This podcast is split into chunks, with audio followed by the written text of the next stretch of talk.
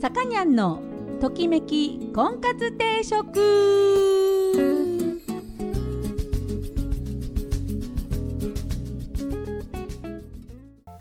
はい皆さんこんにちは。さかにゃんのときめき婚活定食今週も始まりました、えー私結婚相談所母大ジオーナーのさかにゃんでございます、えー毎度お聞きいただきありがとうございます。今週もよろしくお願いいたします。えー、っとあ皆さんインフルエンザ気をつけてくださいね。うちの母親がかかりました。あのね B だって B インフルエンザ B であの熱が出た次の日に医者に連れてったんですけどインフルエンザじゃないって言われたんですよ。こう鼻の奥にチューチューって突っ込むやつで。インフルエンザじゃないって言って帰ってきてでこういわゆるロキソニンっていう熱冷ましを飲んでいたのにやっぱなんか熱が出ると。インフルエンザじゃないって言ったのに熱がぶり返すので仕方がないからもう一回行ったら行って調べたらインフルエンザ B でしたっていう。ほらねあのコロナウイルスとかもねあの初めは陰性だったのになんかもう一回やったら陽性だったとかさそういうのがさあるでしょ？その最初やったら陰性だったっていうと安心するでしょ？陰性自分が大丈夫だって。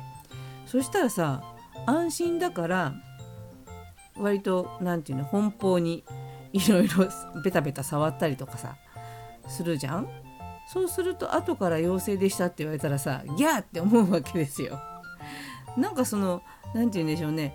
疑いがあるとだから陰性か陽性かプラスかマイナスかだけじゃなくて何て言うんでしょうねこう予備軍っていうかそうかもしれないねっていうさそのパーセンテージを残しといてほしいね陽性とか陰性とかで片付けないで。で陰性でもこう0%の陰性なのか、うん、30%の確率なのかっていうさちょっとそこの辺もこうよく知らないでしょ？陰性って言われたらゼロだって思っちゃってるよね私たちね。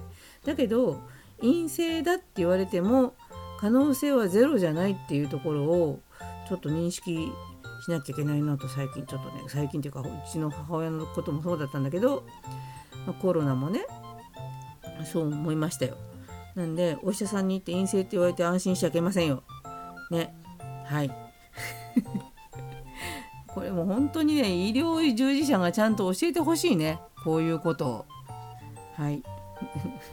ぼやき。はい、では今日の、えー婚活のテーマですね。えーっと今日は久しぶりに10の質問をしたいと思います。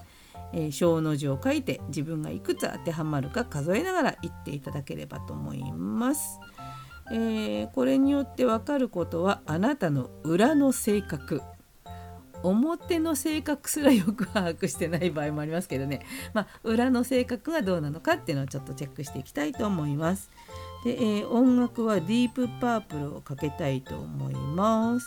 えーとディープパープル、うんあのまあ1曲目ねすっげえあのみんな聞いたことあるっていう有名な曲からかけていきたいと思います。1曲目バン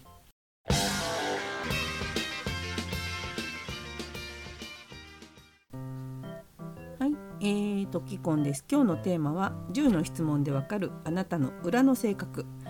えー早速10の質問を読んでいきたいと思います。えーと手で数えるなり小の字書くなり、えーしてください。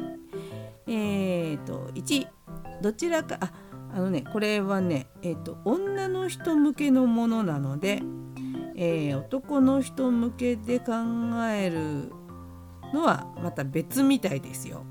ね、これ女の人向けです。まあでも女になりきってやるもよし。はい、いいですか？はい、1番。どちらかといえば人魚姫より白雪姫の方が好き。2女友達のネットワークは広い方だ。3ファッション誌を月に2冊以上はチェックしている。4辛い食べ物やスパイシーな食べ物が大好き。5多趣味でありプライベートの時間が充実している。6新作の映画が公開されたらすぐに見に行く。7無人島に1人置き去りにされたとしても1ヶ月ぐらいなら生きていける。8必要であれば涙を流したり女優顔負けの演技ができる。9もしも高校時代の同窓会に参加したら羨ましがられると思う。最後ね10恋人がいなくても部屋の中はきちんとしている。はい以上です。えー、っとね私は女性女友達のネットワークは広いとかさ。あとね無駄無人島でも1ヶ月ぐらいなら生きていけるとかさ。うん。あとはね多趣味でプライベートの時間が充実してるとかさ。あとは恋人がいなくても部屋の中はきちんとしているとか。この辺かな4つぐらいだと思います。あとはねあんまり、うん、ファッション誌も見ないしね。うん。あんまりこうそういうのはないな。で人魚姫と白雪姫は人魚姫の方がいいかなとか思うからな。うん。はい。では行きましょう、えー、まず結果。0から2少なかった人は相手のために尽くす良い人。だそうです。あなたは子供の頃からプレッシャーを感じながらもいい子であろうとした経験が多かったのではないでしょうか。そのため相手のために一生懸命尽くす傾向があるようです。これは相手のために身を粉にすることで自分が捨てられないように努めているとも言えます。その反面相手からの感謝がないと批判的で辛口な表現で相手を責めてしまうところもあると。で、えー、自分自身が必要とされないことをことに恐れを抱いているところがあるのかもしれませんですって。うん人に評価してもらいたい。人になんかこう感謝されたいとかそういうのが強いのかな。はい。じゃあ次、えー、当てはまったのは3から4個の人。私ですね。3から4個の人。好き嫌いが激しい反面誰よりも優しい、うん。はあうん、あなたは子供の頃から人の面倒をよく見周囲のことを気にかけているところがあったようです自分より弱い存在や誰かがかわいそうな場面に出くわすと放っとけない優しい性格です。でも少し押し付けがましいところがあったりするかもしれませんね。またテリトリーに敏感なので親しい相手に対しては優しく手を差し伸べる反面範囲外の相手には意外と冷淡な一面を持っているところが、えー、自分自身の主観や感覚で決めず、えー、客観的な視点を持って人と接することで今よりもっと素敵な人間関係が広がるはずです。は。うん。なんかちょっと分かりました。当たってました。はい。頑張ります。えーと次5から7個当てはまった人。結構いっぱい当てはまった人ね、えー、自分の世界を何よりも大切にするタイプ。あなたは自分の世界を持っていて一人で何かに没頭し長い時間過ごすのが好きな人。ただし長い時間一人になっていると寂しさを感じる一面もあります。そのため2つの世界を行ったり来たりするところがある。親しい人たちからすると少し理解しがたい相手だと感じさせてしまうこともあるでしょう。ただ相手と自分との距離感を測る才能がある。距離感を測る才能があるので自然とお互い自立した関係になれます、えー、共通の趣味や接点を持つように意識すると安定した付き合いができると、うん、まあでもねほら自分で一人で没頭する時間をこう相手が認めてくれればねそれはそれで悪くないですよねそういう関係もね。次、えー、当てはまったのが8から10個いっぱい当てはまった人。周囲からの期待に応えて頑張るタイプ。あなたは相手が望んでいることや自分に寄せられている期待を敏感に察知する人。そしてこうした期待や願望の通りになろうとする傾向があるようです。例えば恋人の趣味が音楽なら自分音楽について一生懸命取り組んで頑張ったり、逆境に強くピンチをチャンスに変えるため、努力する性格なのでどんな困難でも乗り越えられるガッツが持ち味です。えー、自分自身の明確な理想図を持つことで迷いのない行動が選択できると。うん、なるほど我慢強いのかね。うん、まああのー、これ裏の性格だよこれ。今今日言ったのは表には出てこない裏の性格っていう。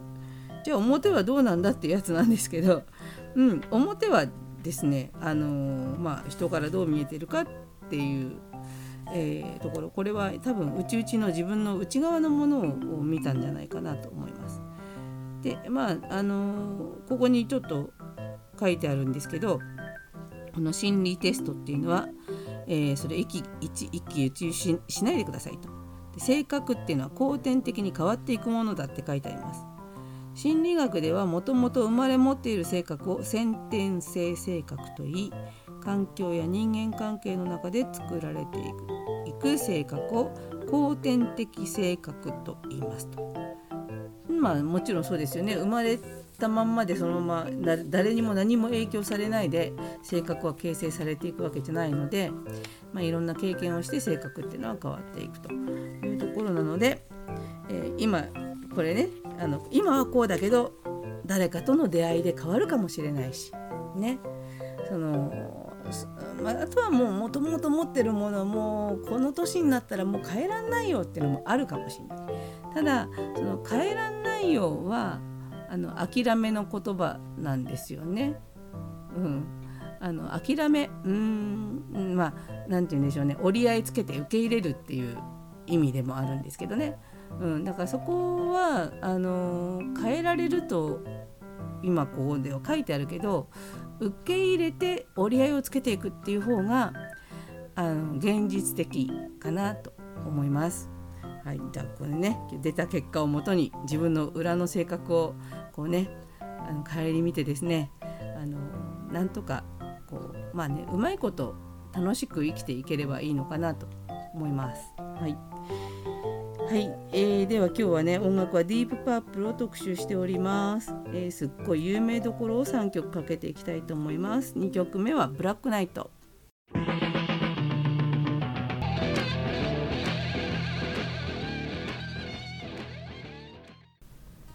い、さかにゃんのときめき婚活定食そろそろお時間になりました。この番組は出会いや婚活について皆さんと一緒に考えていく番組です。お悩み相談やリクエストなどお待ちしております。また菩提寺という結婚相談所のお店を金沢と富山2店舗でやっております。興味のある方はぜひお越しください。初めての方も会員さんもホームページから簡単に予約ができるようになっております。ご来店をお待ちしております。えっ、ー、とちょっとお話しするとですねこう例えばうちのお見合いで言うとどっかこうここで、まあ、菩提寺の中でこう少しね私たちがアテンドしてお互いをご紹介して少しお話ししてから2人でお出かけしていただいてまたあの菩提寺の方にお店の方に戻ってきていただくっていうお見合いをしてるんですけど、あのー、男の人がですねじゃあ出かけるのはどこに行ったらいいのかとかね。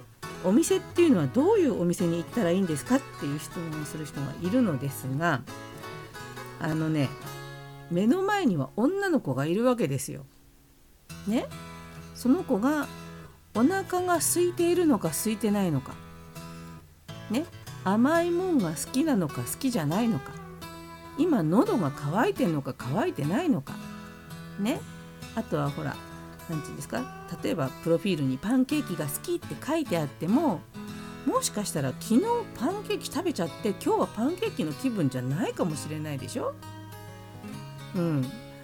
その何て言うんですか？どこの店に行ったらいいですか？はさ、まあ、正しい答えなんかあるわけないの。ね。相手が目の前にいてその子との対話の中でどこのお店に行くのが今ベストなのかを2人で考える。これが正しい答えなんです。だってそうじゃん。自分だってそうでしょ？うん。なんか今日は牛丼の気分だなとかさ。今日はなんか丸亀製麺の気分だなとか。あるでしょ？それを相手と一緒にあのお話ししてみましょうよ。一人で勝手に決めないで。これが大きなくくりで言うと思いやりっていうことだと思うんですよ。自分一人の自分本位で考えるんじゃなくて相手のことを考えて想定する。だからあのそういう時はねいくつか例えばすっごいお腹空いてたらここ連れてこうかなとこれ美味しいんだとかね。あとは甘いの好きだったらこれがいいかなとかさ。ね。そういう何て言うんでしょうね。こう相手を思いやる気持ちがあってこそ浮かぶ、えー、デート先、うん、これに女の子はああこの人と一緒になったらこう幸せになれるのかなとかって思いを馳せるわけです。はい。ちょっと説教じみたことを言ってしまいましたが、うん、あのカップルっていうのはあの同じカップルは当然ないのでね、うん、自分たちがどういうカップルになるのかっていうのを作ってっていただきたいなと、ね、思います。ということで今日はですねディープパープルを特集しておりました。えー、ハイウェイスターを聴きながらお別れしたいと思います。お相手は菩提寺のさかにゃんでした。それでは皆さんまた来週さようなら。